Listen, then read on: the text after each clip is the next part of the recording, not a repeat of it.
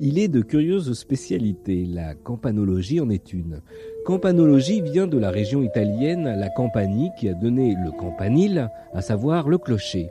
Thierry Gonon est l'un de ces chercheurs dont les études relèvent de la monomanie. Ce jeune archéologue s'est passionné pour les cloches médiévales et depuis plusieurs années, il parcourt la France de long en large afin de répertorier ces curieux instruments qui ont du cerveau donc et que s'enorgueillissent de posséder toutes nos communes. J'ai bien évidemment attendu la trêve pascale pour écouter son son de cloche et pour en savoir plus sur celles qu'on surnomme parfois les dames de bronze.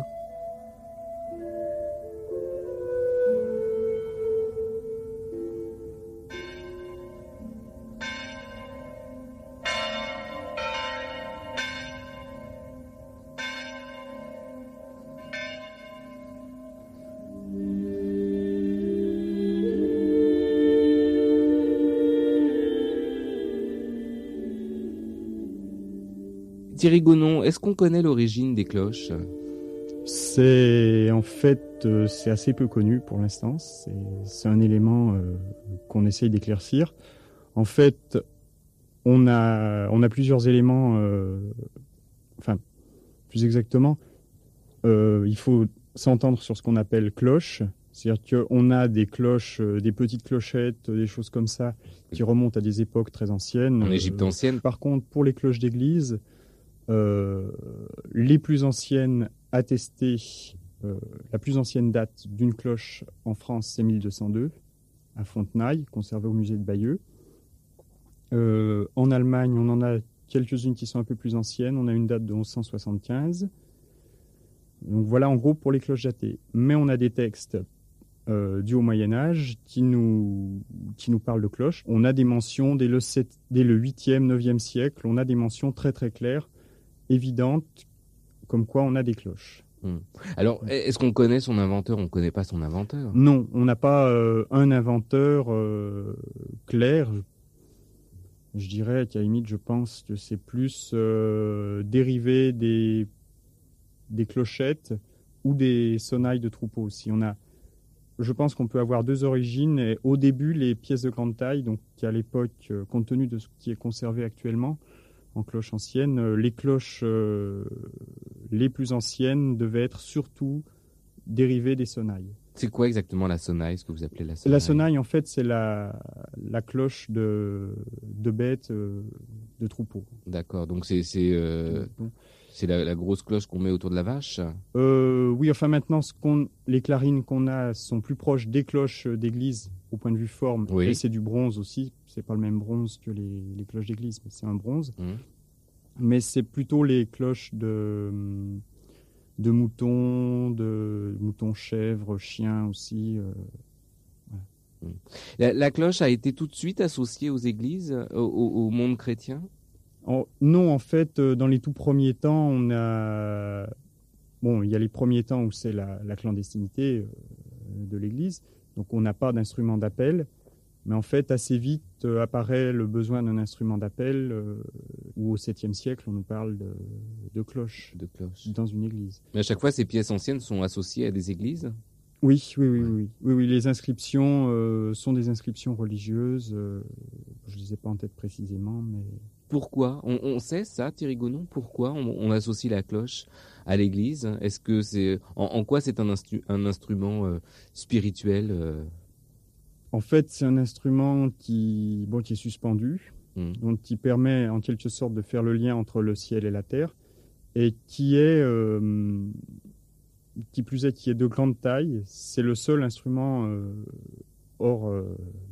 Euh, les orgues, par exemple.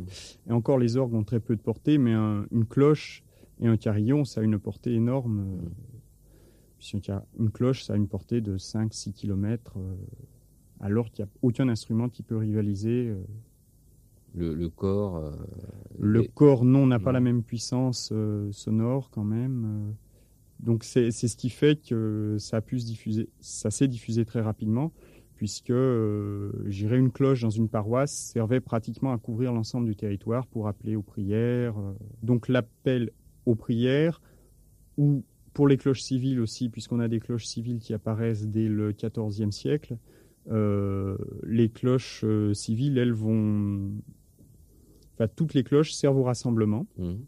Donc, rassemblement pour les, pour les offices religieux, pour les avis à la population, les avis à la population, ou alors aussi les, toxins, l'alerte, euh, tout cet aspect-là. Oui, en cas d'incendie, en cas de guerre, de conflit, etc. Euh, mhm. euh, et alors, est-ce qu'on fait sonner les cloches différemment en fonction de la raison pour laquelle on, s'en sert? Oui. Alors bon, pour ma période d'études, pour le Moyen Âge, c'est assez peu connu puisque on a peu d'éléments qui nous expliquent précisément les techniques de sonnerie. Ce qui est sûr, c'est qu'on n'a pas d'enregistrement. Malheureusement, non.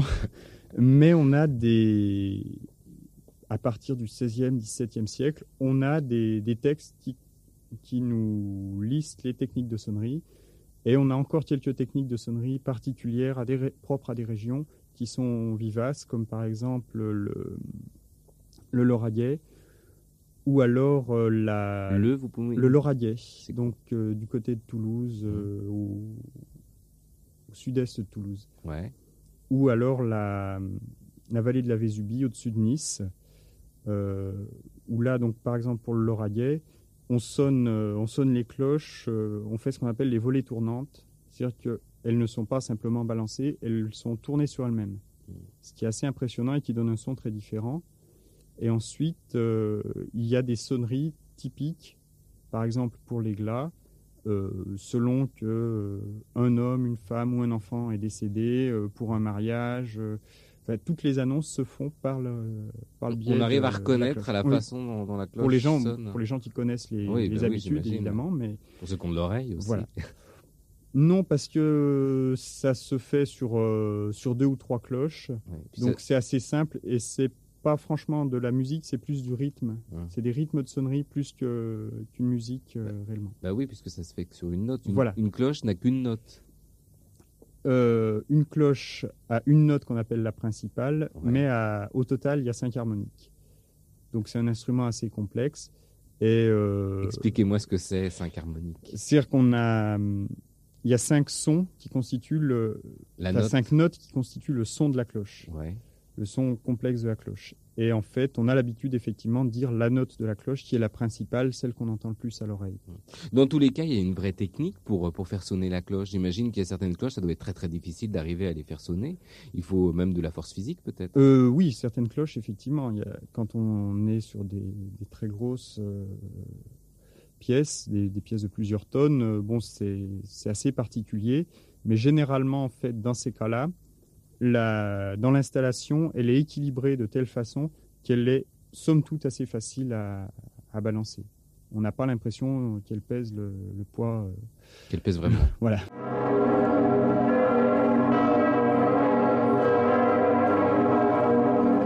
Thierry Gonon, expliquez-moi comment on fabrique une, une, cloche et d'abord euh, en, quoi doit être une cloche? Bon, alors les cloches, euh, donc, à qui plus de 90% sont en bronze. Mhm.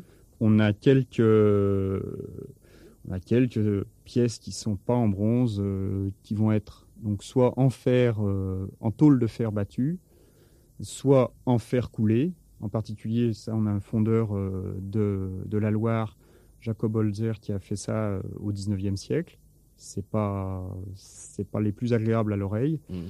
Et euh, sinon, donc c'est un bronze euh, composé à 78% de cuivre et 22% d'étain.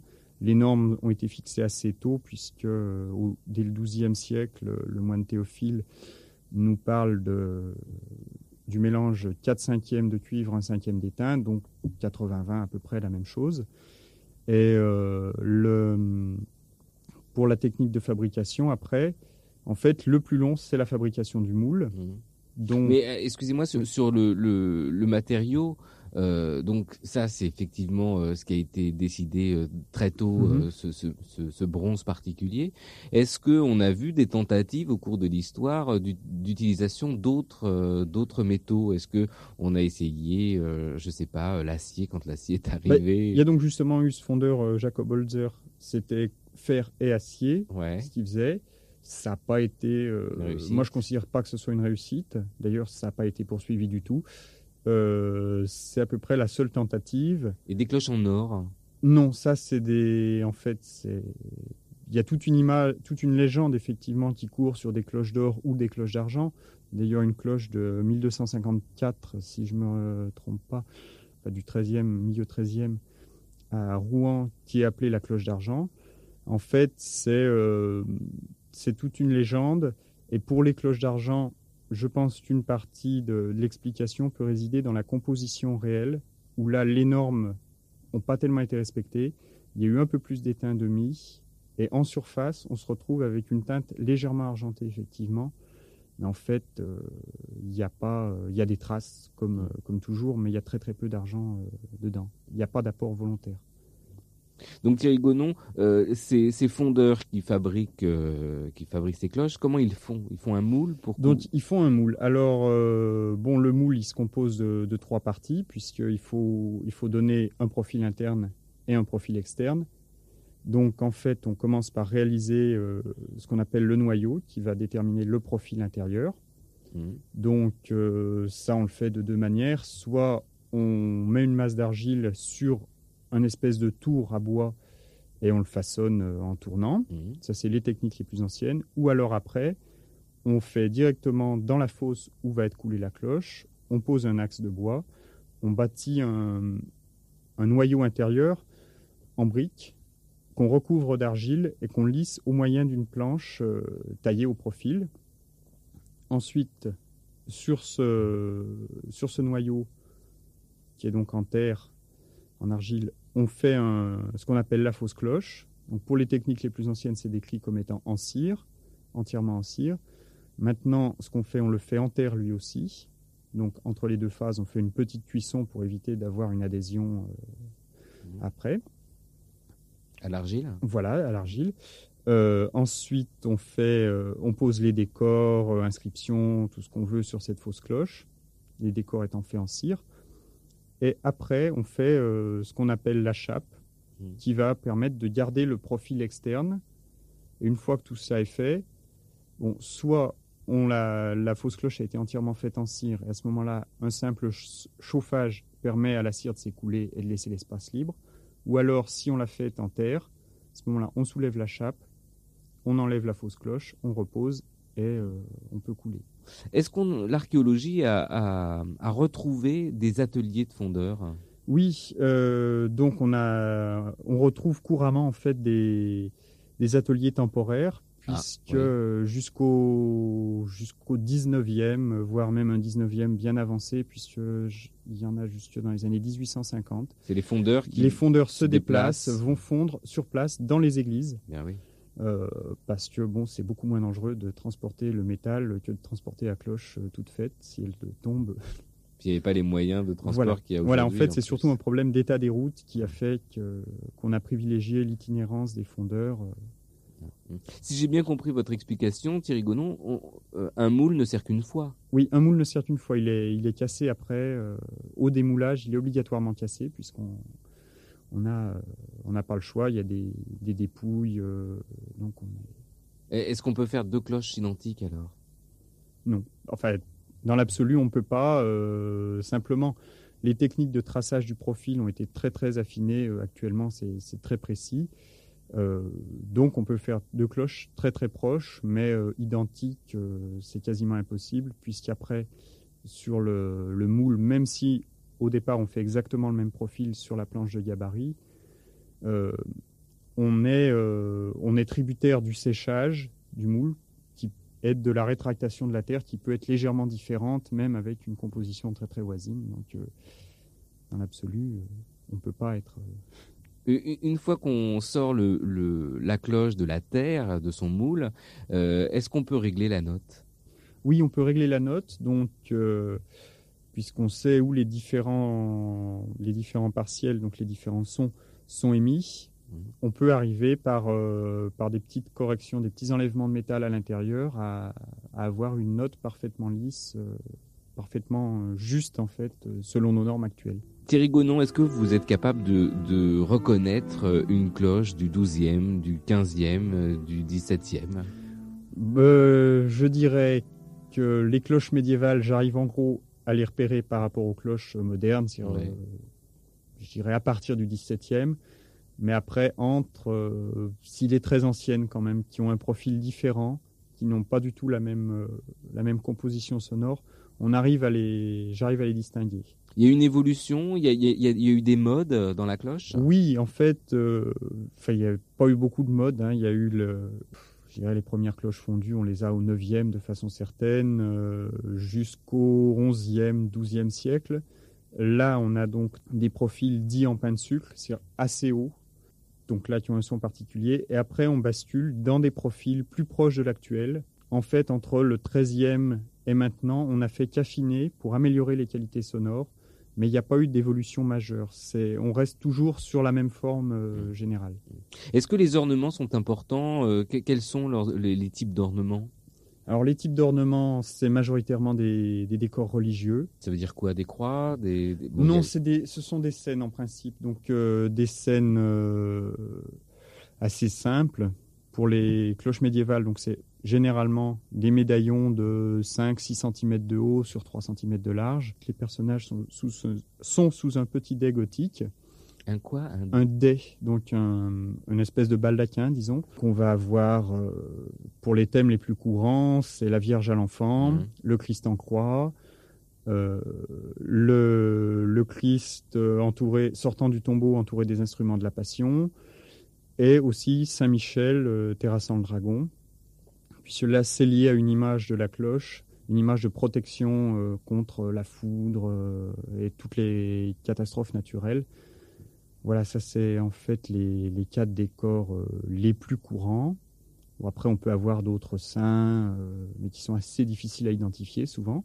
Après, on a quelques décors civils, qui vont être des sceaux, sceaux de seigneur, sceaux d'abbaye, sceaux de ville aussi. Bon, en tête, j'ai Valence, euh, Dijon, je sais plus s'il y a les ville, mais c'est bien possible. Mmh, où il y avait une sorte d'écusson, c'est ça? Voilà, euh, l'écusson de la ville. Euh, et puis aussi les seaux de fondeur. Mm. Puisque on Ils a... signent, ils signent leur cloche? C'est pas fixe du tout. On, très tôt, on en a. Les signatures de fondeur peuvent revêtir deux formes. Soit le nom est écrit dans le- dans l'inscription en toutes lettres, soit alors on a euh, le, le sceau du fondeur. Donc dès le 14e, en fait. Thierry Gonon, en dehors des, des, des signatures, est-ce qu'il vous est arrivé parfois d'avoir un, un- un sentiment de, de reconnaître euh, un, un fondeur? Un fondeur à travers plusieurs cloches Ouais. sans la signature, oui, il y en a un en particulier qui est, enfin même deux, je dirais, dans, la même, euh, dans le même secteur. Donc, qui sont les, des maîtres alors pour vous voilà, en quelque sorte, c'est euh, donc un qui a fait deux cloches, enfin, pour lequel il y a deux cloches de conservé euh, dans l'Aude, une à Roquefort, l'autre à Roquefeuille. Et donc là, c'est, il est très très particulier celui-ci, puisque les inscriptions sont en caractère gothique. Oui. Mais le gothique est très particulier, puisque les bâtons, les parties euh, verticales des lettres, ce sont des oiseaux. Donc c'est un décor absolument. Enfin, c'est une inscription et un décor en même temps, ce qui fait que même la première que j'ai rencontrée, j'ai pas, au début, j'ai pas compris l'inscription, et après, avec la deuxième, j'ai réussi à, à déchiffrer la à première. transcrire. Le second, en fait, a travaillé euh, pour partie dans l'Aude et pour partie en Haute-Garonne. Ouais. Là, on connaît trois cloches de celui-ci. On le reconnaît à ces décors qui sont en fait euh, pas du tout présentés comme, euh, comme j'ai dit auparavant, mais ce sont des petites bandes euh, d'à peu près un centimètre de haut et 3, oui, 3 cm de long, qui sont des décors. Et là, il y a une iconographie très particulière, c'est les scènes de la vie du Christ, et en particulier de la vie du Christ enfant. Alors on a des annonciations qui sont très rares, euh, fuite en Égypte, Ouais. euh, etc. Euh, il y a les rois mages aussi, j'ai en tête. Donc celui-là est très très particulier aussi. C'est les deux que j'ai réussi à repérer. Mais les deux que vous, vous, me, vous me présentez ont, travaillé à peu près dans la même région. Ils, ils se déplaçaient pas tant que ça. Ils pouvaient, ils, ils allaient pas du, du, de la Provence à la Bretagne. C'est-à-dire qu'en fait, ils avaient des régions dans lesquelles ils travaillaient, mais ils étaient assez euh, mobiles, puisque dès la fin du 14e, on est sûr d'avoir euh, des fondeurs du Bassigny, donc qui est une région euh, de Lorraine, au sud des Vosges, entre euh, à cheval sur les Vosges et la Haute-Marne. Donc ces fondeurs, on les, on les retrouve dès la fin du 14e dans les Pyrénées-Orientales. Ils étaient nombreux les, les fondeurs en France? assez nombreux. Euh, Pour le Moyen Âge, j'en ai recensé au total, euh, j'ai réussi à avoir des noms d'environ euh, 250 mmh. plus de 250 pour tout le Moyen Âge. Et alors après, à l'époque moderne, c'est absolument énorme. C'est un artisanat de prestige oui, c'est quand même un artisanat assez, assez important pour les villes. Il y a clairement, il y a des luttes pour avoir entre certaines villes pour avoir la cloche la plus importante. La plus importante cloche en taille. En taille Au 15e, 16e siècle en particulier, on a eu euh, la lutte entre Mende et Saint-Flour, où là, on cherchait à avoir la plus grosse euh, cloche possible. Et, bon, ils se sont arrêtés après, faute de finances. Et s'ils sont arrivés quand même à des pièces euh, d'une dizaine de tonnes. Ah donc ils sont arrêtés faute de finances et qui plus est, les guerres de religion sont arrivées là-dessus. Donc on n'avait plus d'argent. voilà les cloches. Mais il y a eu des, surenchères, donc. Oui, oui, il y a eu des surenchères. Thierry Gonon, euh, je, vous propose d'écouter quelques cloches que je vous ai sélectionnées. Alors, vous allez peut-être pas me les, reconnaître parce que c'est peut-être pas facile de reconnaître une cloche rien qu'au son, mais peut-être que vous pourrez, à partir du son, euh, me donner quelques indications. Oui. Alors, on écoute la première.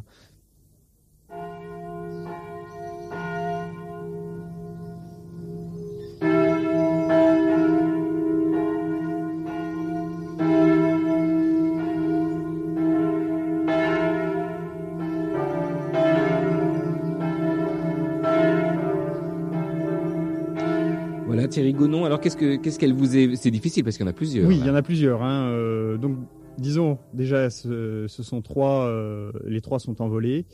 Euh, et qui plus est, la troisième me semble de taille assez importante, compte tenu du son qui est extrêmement, enfin qui est extrêmement grave, qui est très grave. Donc c'est, je dirais que c'est une cloche qui doit faire au moins, qui doit faire plus de 2 mètres de diamètre à mon avis. Bon, alors je, vous le dis, c'est les cloches de l'abbaye Saint-Pierre de, de, Solesmes euh, dans, la Sarthe. Mhm. Je suppose que... Non, je les, je les connais pas parce qu'elles sont d'après 1500. Donc, euh, bon. Elles étaient un peu trop récentes pour moi. Alors, peut-être plus ancienne, celle-ci que je vous propose maintenant.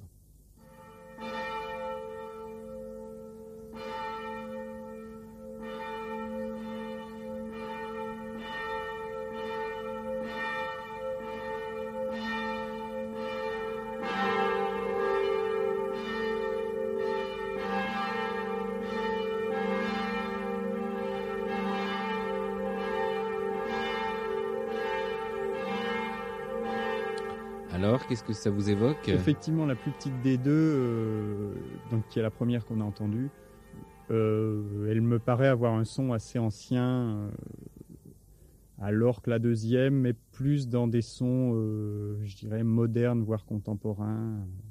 Ah là là, bravo. Enfin, ceci dit, j'en sais rien. Moi, je... dirais c'est à l'oreille, euh, il me semble, mais ça, euh, je dirais sans les voir, euh, je, me garde de l'affirmer. Mais sans les voir, vous arrivez quand même à les imaginer. Oui, oui, d'une certaine façon. Euh, alors en fait, il s'agissait des, des, cloches de l'abbaye Saint-Vendry en, en Normandie.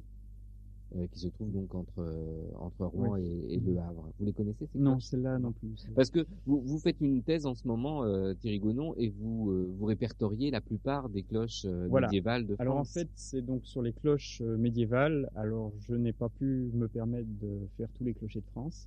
Il y en a un petit peu trop, donc je suis parti sur la base des cloches classées par les monuments historiques. Et puis pour certains départements où des inventaires plus complets avaient été faits, et donc comme ça, je, je, suis parti à travers la France et euh, j'en ai quand même retrouvé en plus de celles qui, qui étaient répertoriées. Il y en a combien qui sont répertoriées? C'est assez particulier, j'en ai 500 en gros de, de répertoriés pour l'ensemble de la France antérieure à 1500. Mais euh, il se passe qu'il y a des cloches qui sont classées au monument historique et qui n'existent plus actuellement parce qu'elles ont été classées soit n'existant déjà plus, ah soit alors elles ont été, euh, elles ont été euh, refondues depuis par euh, par des fondeurs, puisqu'on a des, des, refontes jusque dans les années 70, on a des fontes de, de cloches anciennes classées. Alors la, la, cloche qui vient ne fait pas partie des cloches répertoriées par le patrimoine, et pourtant.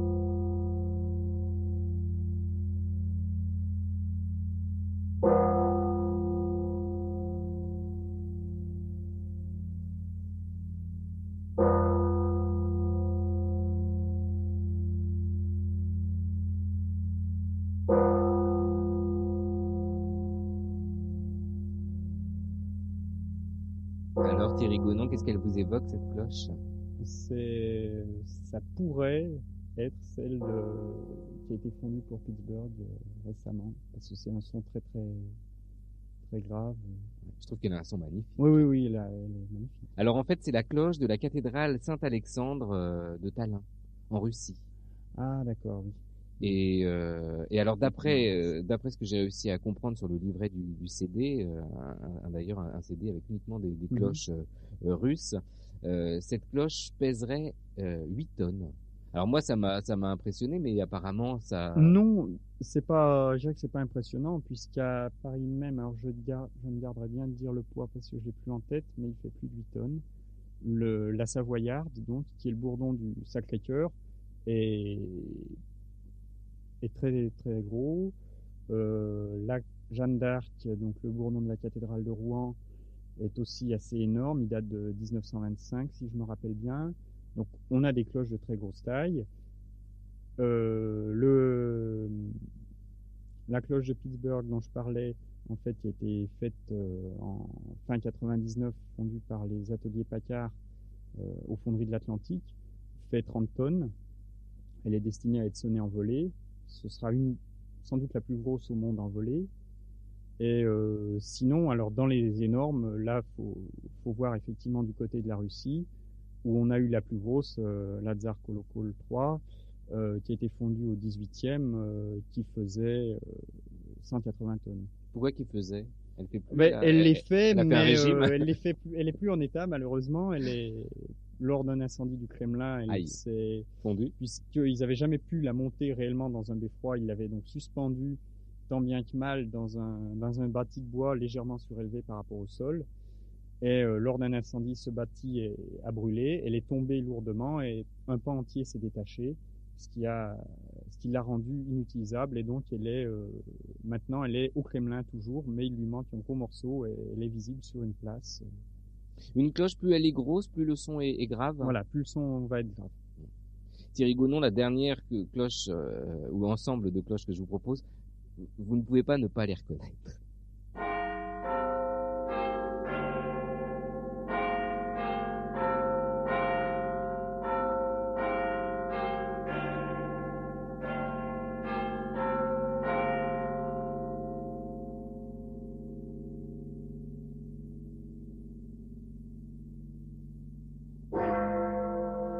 Oui, bah, donc c'est la sonnerie de Big Ben. C'est incroyable, hein, on la reconnaît. Ah euh, oui, bah, c'est- le rythme qui est. c'est la euh, mélodie. qui- C'est un, un des ensembles les plus connus euh, du point de vue sonore euh, au monde. Les, les Anglais sont, sont particulièrement forts. euh, Bah, c'est assez en fait euh, bon ils ont donc, donc ce carillon, mais sinon euh, ils n'ont pas du tout les mêmes traditions de sonnerie que nous. Mhm. Ils pratiquent euh, d'autres sonneries. C'est lié entre autres au, à tout le protestantisme. Donc ils font ce qu'on appelle le change ringing, qui est une technique de sonnerie. euh, très très particulier puisqu'on a euh, les cloches sont numérotées en fonction de leur taille. On alterne la, sonnerie. C'est-à-dire on va commencer par 1, 2, 3, 4, 5, 6, puis ça va être 1, 2, 3, 6, 5, 1, 2, 3, 4, 6, 5, euh, etc. En changeant à chaque fois une cloche de position. Et donc c'est assez différent en fait de nos sonneries continentales même globalement. On a des techniques qui sont assez proches euh, sur l'ensemble de l'Europe. Thierry Gonon, vous, vous appartenez à l'Association pour l'étude de la musique et des techniques dans l'art médiéval. Alors en quoi la, la cloche a une place dans la musique? Composer de la musique pour, euh, pour des cloches? Oui, on peut composer. Donc les plus anciennes pièces qui ont été composées euh, datent du XVIIIe siècle, les plus anciennes pièces conservées. Euh, les premiers carillons, je pense en fait, qui sont apparus assez tôt, peut-être dès le XIIIe siècle, euh, même si ça restait des ensembles de très petite taille. Hein, euh, C'était pas des des, carillons harmoniques comme on peut en avoir maintenant, qui peuvent compter jusqu'à plus de 70 cloches. Euh, donc on a ces premières pièces qui sont écrites dès le 18e. Et euh, même en dehors de ça. Donc là, elles sont écrites spécifiquement, mais sinon on peut faire des adaptations, Et des adaptations de morceaux euh, sans, sans problème. Mais est-ce qu'on peut mêler, est-ce que c'est arrivé qu'on mêle euh, une cloche à un, un orchestre euh, symphonique harmonique Oui, alors il y a eu, euh, Une tentative, je suppose. oui, il y a eu des tentatives. Mais alors le problème, c'est que le système de son de la cloche est différent de tous les autres instruments. Donc, il est assez difficile à, adjoindre. Donc, euh, dans on, des... on pourrait pas prendre une cloche pour remplacer le gong, par exemple. Non, parce que le, le son est assez différent. Et donc, en fait, il y a des, des pièces effectivement qui ont euh, qui ont inclus des cloches, mais généralement elles sont sonnées presque à part en début d'un morceau ou en fin. Euh, elles sont rarement dans le corps. C'est assez difficile à, à assembler. Thierry Gonon, est-ce que aujourd'hui il y a encore des fondeurs en France? Oui, on a encore euh, donc quatre fondeurs sur la France. Euh, bon, euh, je dirais, je les donne sans aucun ordre préférentiel. On a sur Annecy, à Sévrier-le-Lac pour être précis, en, en Haute-Savoie, on a la fonderie Paccard qui existe depuis plus, un peu plus de 200 ans. Mmh. On a à Villedieu-les-Poils dans la Manche, on a donc la fonderie Cornille-Avard, qui est une fonderie qui a été réactivée assez récemment, mais euh, la ville de Villedieu euh, a une très ancienne tradition de, de fonte. On a euh, à Orléans la fonderie Bollé, donc là qui est une des familles les plus anciennes, puisque on retrouve des ancêtres Bollé à partir du XVIIe et euh, c'est une fonderie qui a commencé, c'était des itinérants au départ, qui venaient justement de cette petite région de Lorraine du Bassigny et qui ont fini par se fixer euh, à Orléans. On en a eu au Mans aussi des membres de cette famille, mais maintenant il n'y a plus que ceux, d'Orléans qui tiennent. Et on a également euh, la fonderie, alors je sais plus sous quel nom commercial elle est maintenant, mais c'est en fait la famille Bruno Granier qui exploite, qui est aussi une famille connue assez anciennement, et qui elle est sur, sur Érépian, donc dans l'Hérault. Est-ce que la France est euh, le premier pays euh, euh, Est-ce que la, France tient le premier rang dans la production de cloches dans le monde? Euh, Je pourrais pas dire exactement, mais on est dans les premiers. On est parce qu'on a des fondeurs qui font des pièces de, de, très bonne qualité au point de vue sonore. deux fondeurs qui peuvent sortir des carillons, c'est avoir des cloches assez bien en accord donc c'est Pacard et Cornillavard à Villedieu-les-Poils. Euh, et Bollé qui fait des, des, pièces euh, très très belles aussi. Euh, par exemple, une de ses réalisations euh, relativement récentes et de grande taille, c'est la cloche de la, de la cathédrale de Yamoussoukro en Afrique. C'est une que j'ai en tête. Euh. donc en fait, elle s'exporte beaucoup aussi. Euh. Et quels, ont, quels sont les pays dans le monde qui qui produisent euh, des cloches Qui produisent des cloches. Ils sont réputés euh, pour leurs cloches C'est principalement en Europe. Euh, bon, donc il y a la France. Il y a l'Allemagne. il y a l'Allemagne avec quelques fonderies. J'ai pas de nom en tête. Il y a l'Angleterre avec Whitechapel. Donc, on a aussi les Pays-Bas, évidemment le grand pays du carillon, avec iBoots qui est un très très bon fondeur qui fait énormément de carillons. Euh, c'est les principaux pays en fait qui ont une tradition, euh, une tradition de fonte de qualité, parce qu'on a aussi des fondeurs en Italie, en, en Espagne, mais c'est pas tout à fait les mêmes habitudes sonores. On a en particulier en Italie et en Espagne, on n'a pas du tout l'habitude au carillon, et donc on on n'a pas une, la même recherche de la note qu'on peut avoir en, enfin, dans les pays euh, à carillon. oui, du nord de, de l'Europe. Euh, Thierry Gonon, est-ce que euh, les ceux qui entretiennent les cloches, ceux qui les réparent, sont les mêmes que ceux qui les fabriquent? Plus ou moins. Disons que c'est des, des entreprises euh, communes, si on peut dire, euh, plus ou moins alliées, qui font le service après-vente, qui, font, qui assurent le service après-vente, et c'est euh, des, des installateurs d'horloges aussi. Mmh. Ils font en même temps tout ce qui est mécanisme d'horloge, entretien, etc. Bah, la cloche, c'est une vraie précision. Et euh, pour euh, restaurer, on restaure des, des, cloches très anciennes qui ont plusieurs siècles? Oui, donc on restaure. Bon, bah, il y a eu là euh, l'année dernière a été restaurée la cloche de Sidiaï dans le Cher, qui est donc la plus ancienne cloche portant une date en utilisation en France, qui date de 1239. Et là, elle était un petit peu fatiguée, donc elle a été rechargée en métal l'année dernière.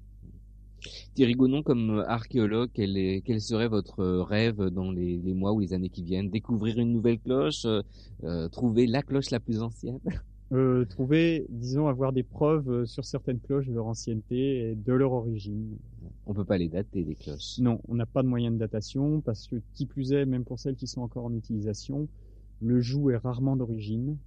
Il y a eu beaucoup d'installations qui ont été refaites au cours du 19e. Hein, donc, je dirais que c'est presque, ça faut presque pas y penser. Donc, on n'a pas d'éléments euh, internes à la cloche, mis à part quand elle porte une date ou des éléments qui nous permettent de la cadrer. Euh,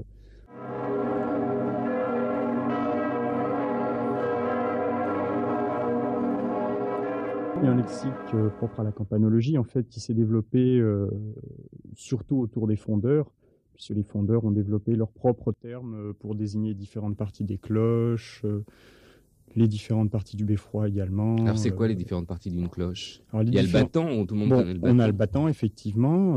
on a ensuite, en partant du bas, par exemple, on va avoir la pince, qui est la zone où le battant va frapper, donc la zone la plus épaisse.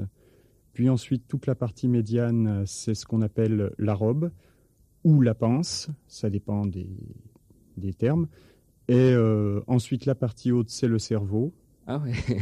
et le, les anses, on les appelle aussi les oreilles. Les anses, hein, c'est... Les euh, anses qui servent à la suspension de... Il n'y en a pas qu'une normalement? En fait, on dit les euh, parce que bon, sur les plus anciennes, on a donc un système de trois anses. Et maintenant, c'est un système de six anses qui sont réparties sur le cerveau pour permettre une bonne suspension, en particulier des pièces les plus lourdes, sans risque qu'elles se détachent en fait. Merci à Thierry Gonon, archéologue et spécialiste en campanologie. Il appartient à l'association pour l'étude de la musique et des techniques dans l'art médiéval, une association basée en Isère qui présente tous ses travaux, ses études sur un, site extrêmement euh, riche en documentation euh, vous trouverez tout ça, le site de AP Moutam sur euh, franceinter.com, bien évidemment, à la page de Dormir debout. Dans quelques instants, le petit journal archéologique, vous écoutez France Inter, il est 3 heures.